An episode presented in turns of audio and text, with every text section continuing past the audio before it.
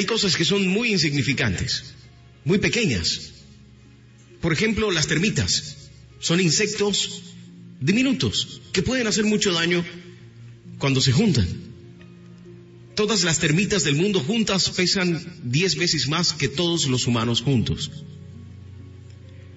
Hay cosas en la vida que parecen menudas e insignificantes, pero que cuando se acumulan pueden pesar mucho más de lo que creemos.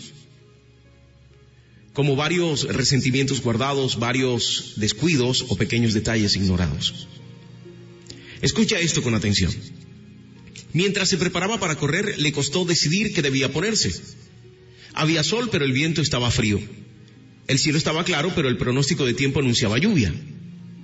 ¿Se pondría una capa o un impermeable?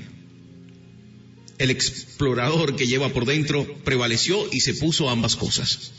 Tomó su celular, pero no pudo decidir si escuchar música o una prédica. Así que se llevó ambas. Para mantenerse en contacto con sus hijos, también se llevó hermanos libres. Para que nadie se robara el automóvil, puso las llaves en el bolsillo.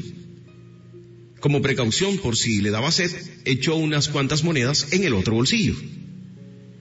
Ahora parecía más una mula de carga que alguien que quería correr. Había corrido unos 800 metros cuando tuvo que sacarse el impermeable. Terminó escondiéndolo en un arbusto. Esa clase de peso reduce la velocidad. Lo que ocurre cuando uno sale a correr también vale para la fe. Dios tiene una gran carrera para usted. Sí, una gran carrera para que usted la corra. Pero bajo su cuidado. Irás donde nunca has estado y servirás de un modo que nunca soñaste. Pero tienes que deshacerte del peso. ¿Cómo podrías difundir gracia si estás lleno de culpa?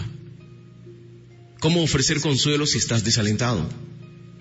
¿Cómo puedes levantar la carga de otros si tus brazos están cargados con tu propia carga? Por amor a los que ama, elige su equipaje. Por amor al Dios que sirve, elige su equipaje.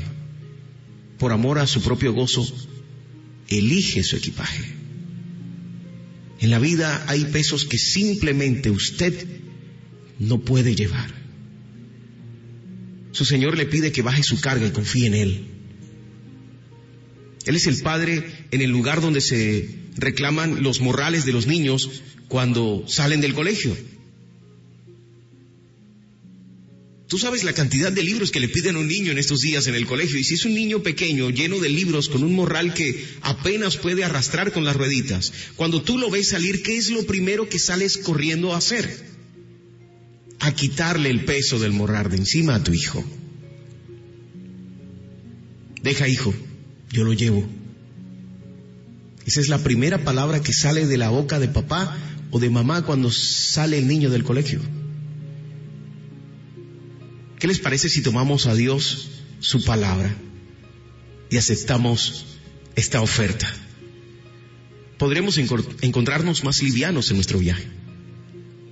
Mira, culpar a Dios, a la economía, a la ciencia, a la humanidad, culparte a ti mismo por lo que está ocurriendo hoy y cargar con todo eso no es sano, menos en este momento. Así que trata de soltar todo aquello para que puedas enfocarte en lo que viene de una manera sana. El pasado es irremediable, pero se puede sanar en tu mente si se lo entregas a Dios. Tu futuro está lleno de esperanzas si también lo dejas en sus manos mientras avanzas lleno de fe. Primera de Pedro 5:7 dice, echando toda vuestra ansiedad sobre Él, porque Él tiene cuidado de vosotros.